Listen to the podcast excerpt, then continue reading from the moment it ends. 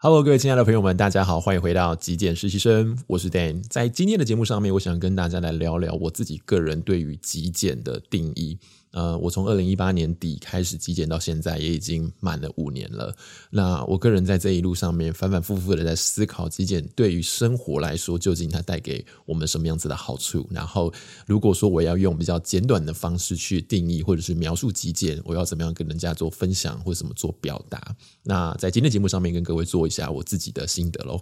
在节目的一开始，我想跟各位澄清一件事情，就是我没有很喜欢用“极简”这两个字来表达我现在正在过的生活，或者是说我的节目名称就叫做“极简实习生”哦，这个也是有一点点不得已的哈，因为“极简”这个字毕竟是大家比较耳熟能详的，大家比较能够去意会到的一种名词，但是其实更多人对于“极简”这两个字是会有一点。望之却步，或者是会有点误会的，主要就是因为有了“极”这个字。那因为它是一个英语的翻译啊，minimalism 或者是 minimalist，所以它带有一种极简这样子的一个风格。可我个人觉得，因为“极”会让人家联想到很极端。是不是我的家里头要空无一物？我究竟要做到多么的极致，才能够称之为极简的生活？这会让人家有一点点感觉到，嗯，有点恐惧嘛，或者是说有点排斥。那我个人比较 focus 在，或者是更想要传达的是简单的生活，也就是把我们生活中很多无谓的、多余的东西简化掉之后，我们过着一个。比较有效率的、比较简单的、比较自在的生活。OK，所以啊、先理清，我觉得极简这件事情，它不是我们所想象的，一定要把家里头的东西丢光光，变成空无一物，那才叫做极简哦。这只是一个名词上面的翻译问题。那我个人呢，对于极简的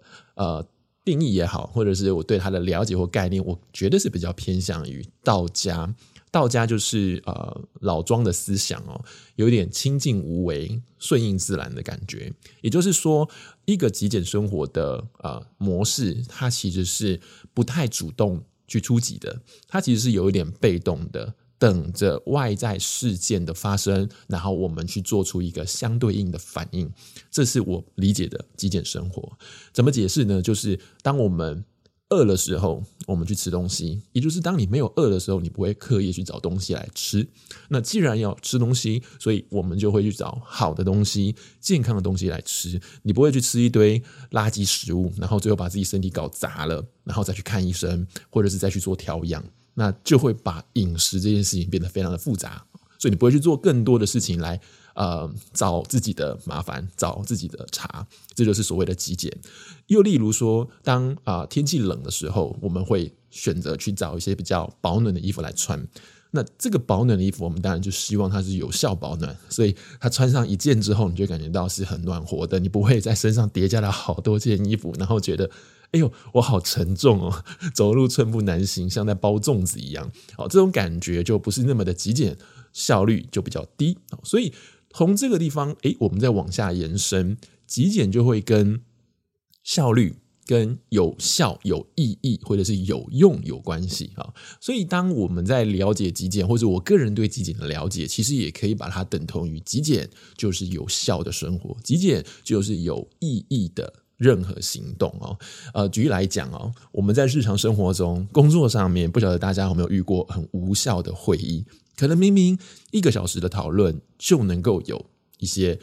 结果或者是有答案，但是呢，偏偏我们可能要拉到三个小时的会议时间哦。那过程中，我们仔细的去啊检查一下，就发现有很多时间是在闲聊啦，或者是并没有聚焦在主题上面啦，议题变得很发散啦，聊到别的地方去。那这个其实就是没有效率的一个呃开会，又或者是说我们在日常生活中可能要跟另一半或者是我们的人际关系做沟通的时候。我们总是希望有呃一个共识，或是能够达到一个目的哈。但是在聊着聊着，当意见有相左、有冲突的时候，不晓得大家会不会开始有一些情绪的发言、情绪的字眼，而这些东西，在我个人来讲，它等同于无效的沟通。当然，有情绪是难免的哈。但是如果我们更聚焦在于目的，我们更聚焦在于我们想要完成、达成的一个目标，我们就不应该有所谓的。例如对伴侣呃做情绪勒索这样子的一种呃不好的举动啊，我们就应该要更耐心的，更针对我们想要达到的事情去沟通。不管结果是不是我们所预期，不管结果是不是能够呃顺着我们的意思走，anyway 不重要，最重要的就是我们不要去讲一些没有意义的话，去讲一些伤害、破坏关系的话，这些东西都无法去达到有效的沟通。所以这些东西都扣着有用。有效有意义，所以极简它应用在生活上面，不仅仅是在我们的空间里头，不仅仅是在把东西丢掉变干干净净的，其实它在我们的日常生活中都是这样子。不要有冗误，不要有没有效的会议，不要有。没有效的沟通，这些东西林林总总加总起来，你就会发现你的生活变得非常的有效率，非常的精简，而且非常的有诶不浪费，没有时间被浪费掉，没有任何的呃决策，没有任何的一丝丝的被浪费掉，你会越活越精准。那在这个精准的生活之下，你就会发现你变成是一个不浪费的人，就没有浪费的人生了。所以，我个人觉得极简生活对我来说，并不是要达到居家空无一物那样子的境界哦。其实我所拥有的东西也不少，只是比我过去的自己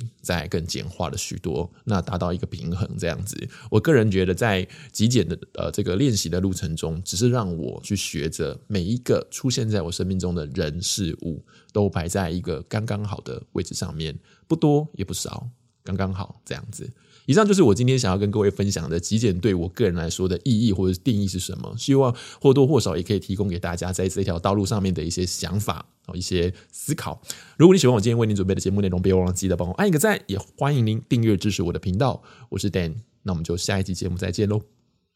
拜拜。